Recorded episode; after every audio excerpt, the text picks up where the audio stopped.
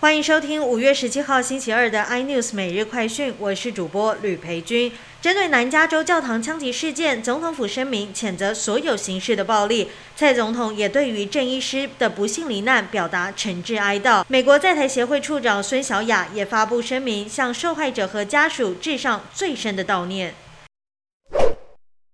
考量六十五岁以上长者染疫后最容易产生并发症或死亡风险，因此指挥中心宣布，从五月十八号开始，六十五岁以上的长者快筛阳性，而且经由医师人员确认之后，无需再做 PCR 就可以认定为确诊。台积电今天展开强势向月线反压挑战，也拉抬大盘指数一举越过万六关卡。台股今天上涨一百五十五点，收在一万六千零五十六点，成交量两千零六十七亿元。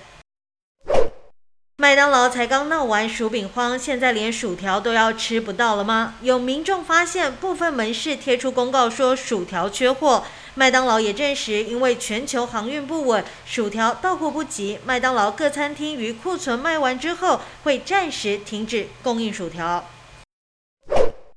Tesla 执行长马斯克表示，他认为 Twitter 至少有百分之二十的垃圾账户，所以他用四百四十亿美元的交易案会暂时搁置下来，也有可能会寻求压低收购 Twitter 的价格。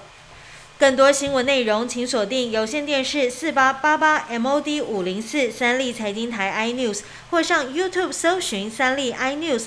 感谢台湾最大 Podcast 公司声浪技术支持。您也可以在 Google、Apple、Spotify、KKBox 收听最新 iNews 每日快讯。